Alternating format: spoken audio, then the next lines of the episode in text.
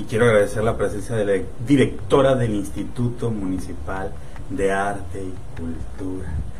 Ahí ya se me fue la media hora. Mi buena amiga, la directora Aide Zavala Leiva. ¿Cómo está, directora? Muy bien, muy contenta de estar aquí en este espacio, Juan, de, de tener la oportunidad de platicar contigo y con todos tus seguidores. Mucha chamba, inauguraciones, cursos, apenas van saliendo de los cursos de verano, bueno, campamentos de verano, perdón. Y ya están con la inauguración allá en el Cerro Colorado. Cuéntenos, directora. Pues estamos muy contentos, estamos de manteles largos en el Ayuntamiento de Tijuana porque tuvimos la gran oportunidad de poder construir un nuevo espacio en un lote baldío que estaba lleno de basura y que era un espacio pues desperdiciado eh, en, digamos, en el lado menos conocido del Cerro Colorado, en la zona este de Tijuana, en donde se acaba de edificar un, un espacio, unas instalaciones de muy buena calidad que tienen como propósito promover actividades artísticas y culturales para la convivencia de la gente de la zona. Es la Casa de la Cultura Cerro Colorado, que ya abrió sus puertas el pasado 2 de septiembre en donde actualmente tenemos talleres de arte y actividades en general de animación eh, cultural. Eh, tenemos danza, música, eh, charlas, un cineclub y la intención es que la gente pueda de esa zona en donde hay poca infraestructura cultural como es el, el este de Tijuana, que pueda disfrutar de este espacio, que se apropie de él, es un lugar amplio, muy bonito que tiene un diseño arquitectónico de verdad precioso que fue idea original del delegado del Cerro Colorado, el, proyecto arquitectónico como tal.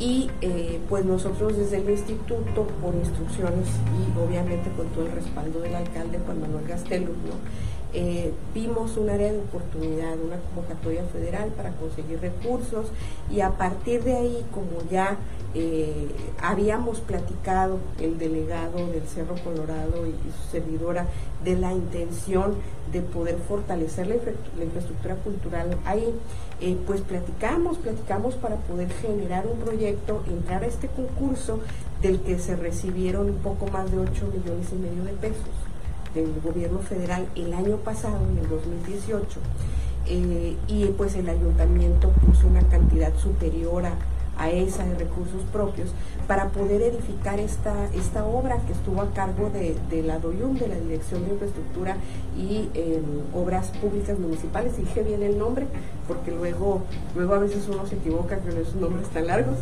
Es lo que yo digo, ya ven cómo se siente uno. Así es, así es. Y pues tuvimos la, la fortuna de que eh, pues fluyera eh, la, construcción sin contratiempos y eh, pues eh, se acaba de terminar, se acaba de terminar de, construir el espacio, decidimos de inmediato poder ponerlo en operación para que la gente se, se acerque, para probarlo, en fin, para, para echarlo a andar en pocas palabras. Después de cuántos años directora, que no teníamos el estreno, la inauguración o un nuevo espacio de este tipo en la ciudad de Tijuana? Pues entiendo que el, espacio previo a este que se construyó, eh, que eh, tiene características distintas, es la Casa de la Cultura de San Antonio de los Buenos. Si no me equivoco fue en el año 2015 cuando, cuando se hizo el espacio, pero tiene características distintas. Eh, ajá, el, el, diseño es, es, es diferente. Acá una de las características más favorables de este espacio es que es, el diseño de verdad es muy bueno y es un espacio imponente. Amplio. Amplio, de techos muy amplios, en donde uno desde el momento de entrar y atravesar la puerta siente que está en un espacio único, en un espacio eh, privilegiado de algún modo. Es esta sensación de entrar a un gran teatro. Bien planeado, con el debido respeto, pero por ejemplo, me viene a la mente el Cortijo San José, Asamblea de Tijuana. Era un espacio utilizado para otra cosa, muy distinta, pero se adaptó como Casa de la Cultura. Pero esto, desde origen se pensó, se hizo, se creó, se inauguró para esto. Así es, hay un auditorio para 300 personas que tiene eh, pues un, un, estrado, un área muy amplia que ahorita se utiliza con, con sillería y la intención de ese espacio es que se pueda utilizar para, eh, para actividades muy diversas, actividades artísticas y culturales por supuesto, pero también actividades comunitarias que la gente lo aproveche, lo use. Hay una sala de usos múltiples que tiene en los costados espacios para talleres, que es un espacio que como su nombre eh, lo indica puede utilizarse para, para muchas cosas. Eh, y bueno, el espacio lo inauguramos formalmente el 28 de agosto pasado, en la tarde. Tuvimos la gran fortuna de contar con un programa artístico de lujo dirigido por el maestro José Medina, que es uno de nuestros grandes eh, cantantes. Una muy buena voz. En una excelente voz. Pero además un gran promotor del arte y la cultura, sobre todo de la música. En Tijuana. En Tijuana, así es.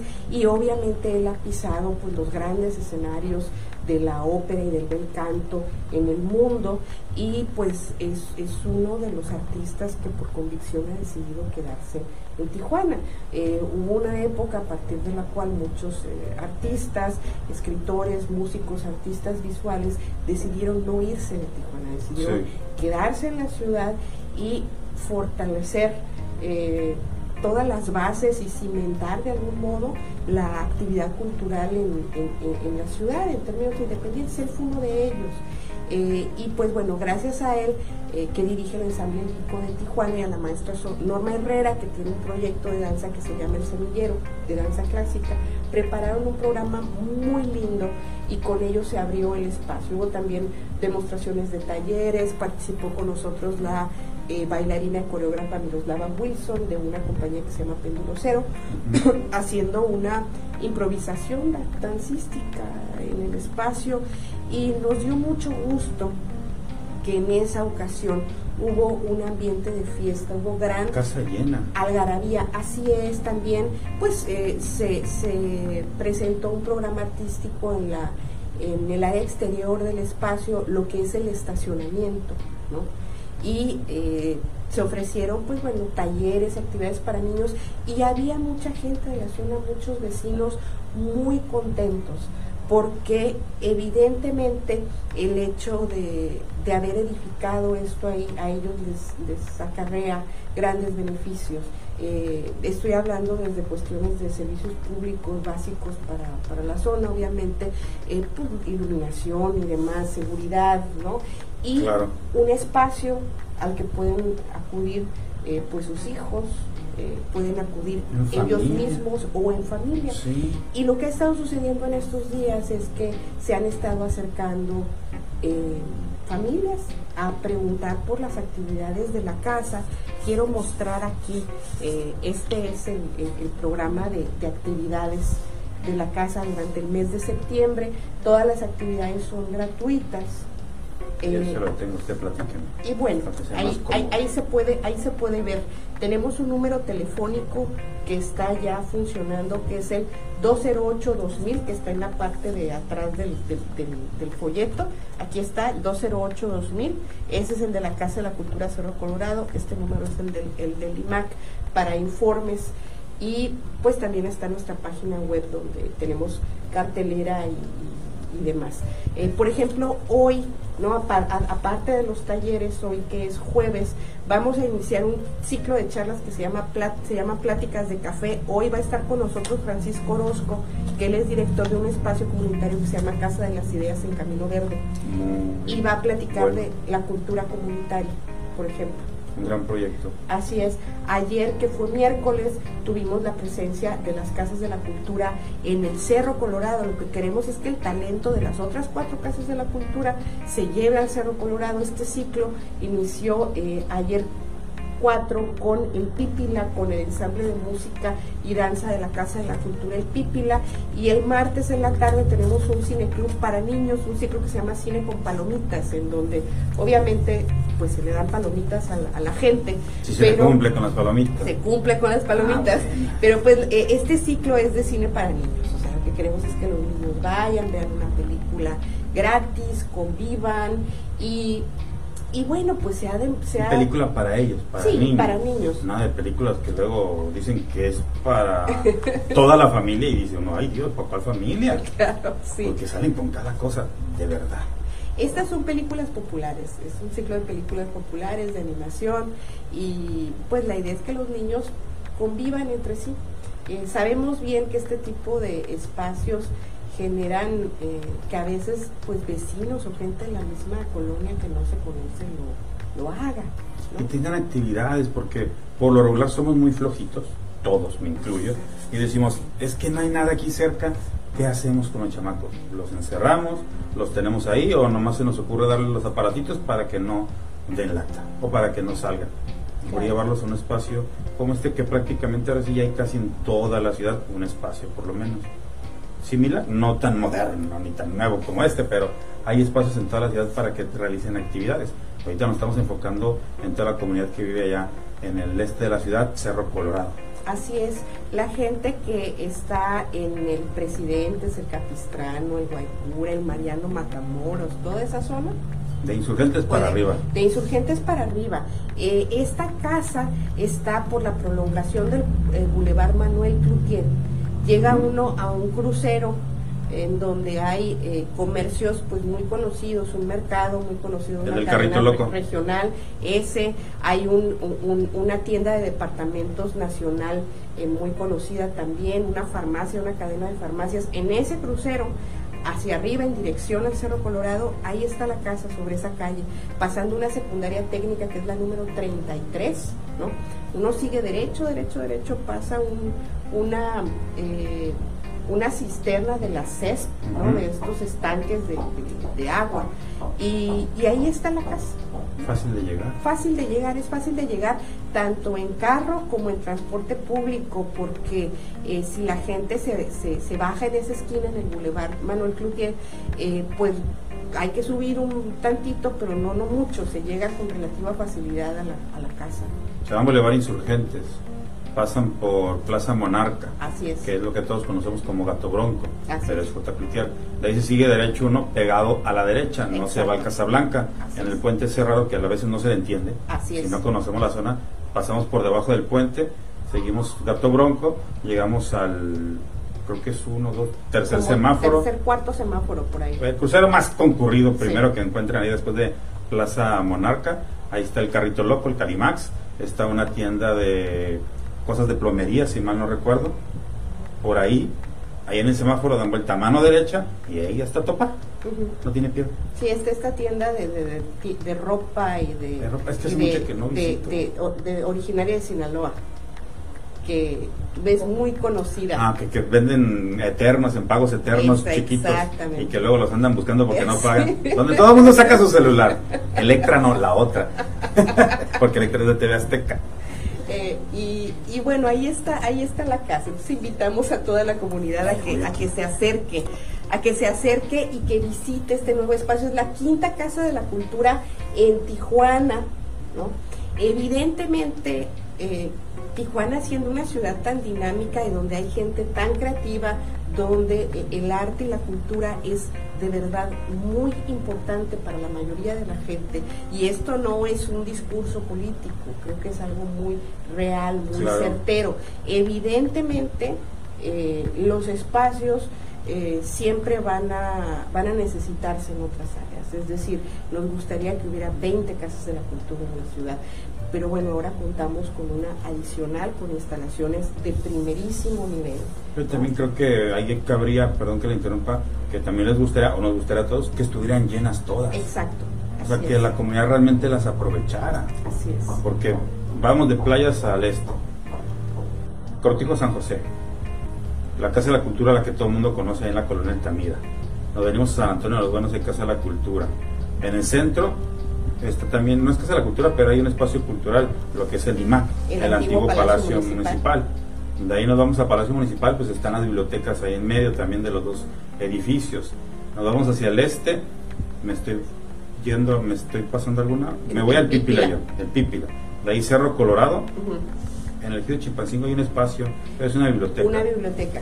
la red de bibliotecas públicas municipales es de 24 espacios es muy amplia, los espacios son muy, muy, muy diversos y son también un enclave de, de, actividad comunitaria.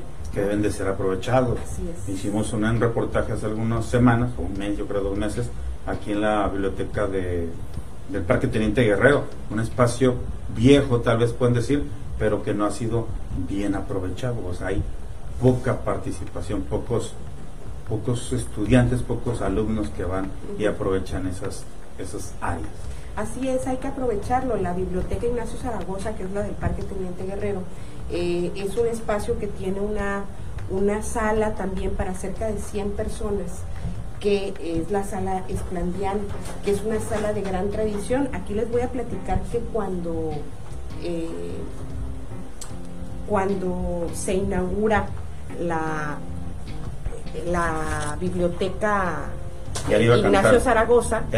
cuando apenas era un jovencito. No se preocupe, ya aquí nos están pasando más, más, eh, programas de actividades. Más programas de actividades. Eh, cuando se inaugura la Biblioteca Pública Ignacio Zaragoza, eh, pues se convierte en, en un espacio importante para la reunión y para la convivencia de artistas y durante los años 70, sobre todo, antes de que existiera el SECUD, antes de que existiera la Casa de la Cultura de Tijuana, ese espacio dentro de la biblioteca, la sala Esplandián, era el lugar donde los acontecimientos culturales sucedían. Sí. Y pues como ya comenzaron a surgir los otros espacios, ese lugar ¿no? se ha quedado un poco en desuso pero pues es un espacio abierto a la comunidad para poder realizar actividades muy diversas. Eh, todo es cuestión de tocar la puerta. Así es, para poder programar actividades, obviamente actividades de interés público, de vocación artística, de vocación cultural, que pueden surgir desde el entorno educativo, de las escuelas, de eh, asociaciones civiles, de grupos comunitarios, ¿no? Pero eh, sí, de hecho, eh, ese espacio, el de la Biblioteca Ignacio Zaragoza, pues es un espacio que tiene un gran potencial. Es que todo ocurría ahí, en el Parque Teniente Guerrero. Todo lo que inició Tijuana desde que fue fundada, o desde que se conoce como la ciudad de Tijuana, todo ocurría ahí. Ahorita me viene a la mente el Parque Teniente Guerrero en alguna ocasión, porque también anduve reporteando música mm, grupera, platiqué con los integrantes de la banda El Recodo. Mm. Me decían que ellos se presentaban ahí en el Parque Teniente Guerrero hace muchos años, ahorita no tengo memoria, pero cuando todo era el Parque Teniente Guerrero. Así, que hay que aprovechar estos espacios. Directora, ya casi se van, todavía no se van. Me gustaría que viniera antes de que casi se fuera. Claro, pero con todo gusto. ¿Cómo van a entregar el IMAC por lo menos? Pues vamos a entregar el IMAC con, mucha viada, con, muchas actividades eh, sucediendo. Eh, ahora este último mes es un mes en el que estamos, por ejemplo, cosechando eh, esfuerzos editoriales. Además de arrancar la actividad en la Casa de la Cultura Cerro Colorado, vamos a presentar una serie de libros de publicaciones que van a ser muy importantes para la ciudad. Tenemos una nueva edición de el libro Siete Poetas Jóvenes de Tijuana, entonces eh, y después, así se llama el libro, que fue hablando ahorita de lo que ocurría en la sala Esplandian, un grupo de poetas que surge de esos talleres literarios y demás en los años 70 eh, eh, y que gracias ¿no? a la voluntad de eh, pues varios editores y promotores culturales en su momento, eh, pues se edita este libro con pues primeros poemas de estos jóvenes de aquel entonces en 1974 y ahora nos dimos a la tarea de retomar parte del material de aquella publicación, añadir poemas nuevos de seis de los siete poetas, eh, dos de ellos ya fallecieron, Felipe Almada hace ya muchos años y Raúl Rincón. Eh, Felipe Almada pues ya no tuvo la, oportunidad de producir nueva obra. Raúl Rincón sí, que fallece hace un par de años. Eh, y se incorpora la nueva de estos poetas. Este libro para la gente que se dedica a la literatura, eh, tanto desde el punto de vista creativo como a quienes practican su análisis, pues va a ser un libro importante presentamos también otra compilación que se llama Tijuana de papel, hecha por Humberto Félix Berumen, que son textos, poemas, eh, cuentos, fragmentos de novelas y demás, que tienen a Tijuana como protagonista. Hablan eh, sobre Tijuana y Tijuana se convierte en el escenario. Y eh, pues hay un ensayo que prepara el mismo maestro Félix Perumen que aparece en este libro, en donde se habla cómo se ha percibido Tijuana a través, eh, pues en este caso de la literatura, pero en, en, otros casos a través del cine, a través de la música y, demás. Y pues también va a ser un libro muy importante con una referencia para, para el estudio de la ciudad. Eh, tenemos una serie de testimonios también de mujeres en la danza en Tijuana, que es el resultado de una mesa de diálogo entre bailarinas, coreógrafas y demás. Son cinco las participantes que también vamos a presentar en septiembre y vamos a entregar el Premio Nacional de Poesía Tijuana 2019 con todo el libro también ya publicado eh, hacia finales de este mes. Vamos a tener una sala de lectura que se llama Leo con que lleva un periodista cultural muy conocido que se llama Miguel de la Cruz, que viene de la Ciudad de México.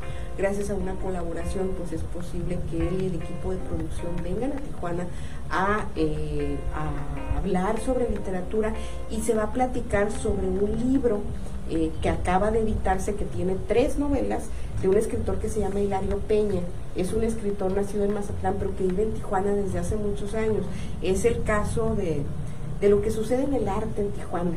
¿no? Hilario Peña llega a Tijuana a trabajar como ingeniero en una maquiladora procedente de Sinaloa, pero pues siempre trajo esto de la literatura y finalmente le ganó la vocación literaria, dejó la ingeniería, dejó ese trabajo y se dedica a escribir y lo hace muy bien. ¿no? Entonces, eh, pues se va a analizar este, este libro que se llama Detective Mala Suerte, que es un detective que es el protagonista de esas tres novelas y pues vamos a tener un antiguo palacio municipal, lo vamos a tener también en el, eh, en el Cerro Colorado. Eh, participamos en las jornadas vizcaínas, que es otra actividad muy importante para Tijuana. Este año son 100 años del nacimiento del profesor eh, Rubén Vizcaíno Valencia y el IMAC pues hace una serie de actividades en torno a la figura de Vizcaíno, un recorrido, eh, pues dos conferencias, en fin, eh, dejamos muchas cosas. O sea que se van, se van, pero todavía no se van. Exacto. Tienen muchas actividades todavía en esto que queda del mes de septiembre. Así es. ya estamos allá cinco. Así es nos quedan 25 días o Con razón la así como que dije, no es el calor, es la chamba. es la chamba, así es. Y bueno, en medio de esto estamos, por supuesto, en el proceso de, entrega-recepción del instituto. Eh, hemos tenido la oportunidad de contribuirle a la mejora de los espacios que tenemos, eso también es muy importante. A la Casa de, la Cultura de Tijuana en la colonia eh, Altamira, eh, se le cambió toda la instalación eléctrica. Eh, eh, se rehabilitó la instalación hidrosanitaria, se reparó la techumbre y se han arreglado diversos espacios de la casa, ¿no? Eh, que, es algo que ahí está, que es sumamente comprobable, ¿no? Con fotografías, con un recorrido. Con que uno vaya a ver. que uno vaya a ver, así es. Porque es lo que, insisto, lo que platicamos al principio, somos muy flojitos y luego no nos gusta ir a ver. Así es, hay que, hay que ir a ver en, los espacios. También recuperamos eh, eh, metros de, de espacio de exhibición en la galería de la ciudad mejoramos la iluminación, reacondicionamos ese espacio y también cobró otra, eh, nuevos bríos, no tiene otra cara mucho más positiva para la exhibición de artes plásticas en Tijuana. Se avanzó mucho en la catalogación de los, del archivo histórico, que ese luego es un trabajo que no se ve mucho, pero que es un trabajo de hormiga, porque, porque hay que tener el documento en las manos, catalogar, registrar qué es, dónde fue, qué año, digitalizarlo y seguir hay más de 140 mil elementos en el archivo histórico de Tijuana. Es decir, se necesitan muchísimas manos para concluir ese trabajo, pero se hizo un gran avance. ¿Para qué es útil todo esto? Pues para tener nuestra propia memoria. Es como el álbum fotográfico de la familia, de cuando nacimos, crecimos, la, primera comunión, los 15 años, la boda. Es algo semejante, claro. pero de la ciudad. Esa es la gran importancia de mantener al día nuestros, nuestros acervos.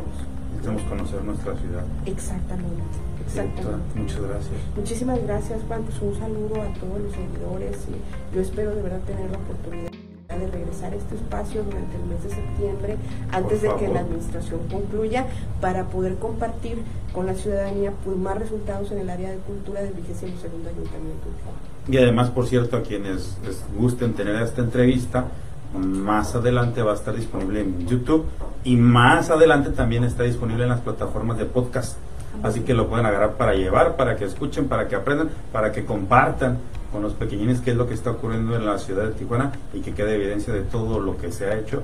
Y recuerden los escenarios que tienen todos o que tenemos todos los artistas y el público nada más para ir por lo menos a leer un buen libro algún rato en silencio. Y conocer sobre todo la Casa de la Cultura del Cerro Colorado. Muy bien. Fácil de llegar. Así es, facilísimo de llegar. Ahí está. Directora, muchas gracias. Muchísimas gracias, Juan. Hasta luego. Platicamos con la directora del Instituto Municipal de Arte y Cultura, Aide Zavala Ley. Buen día.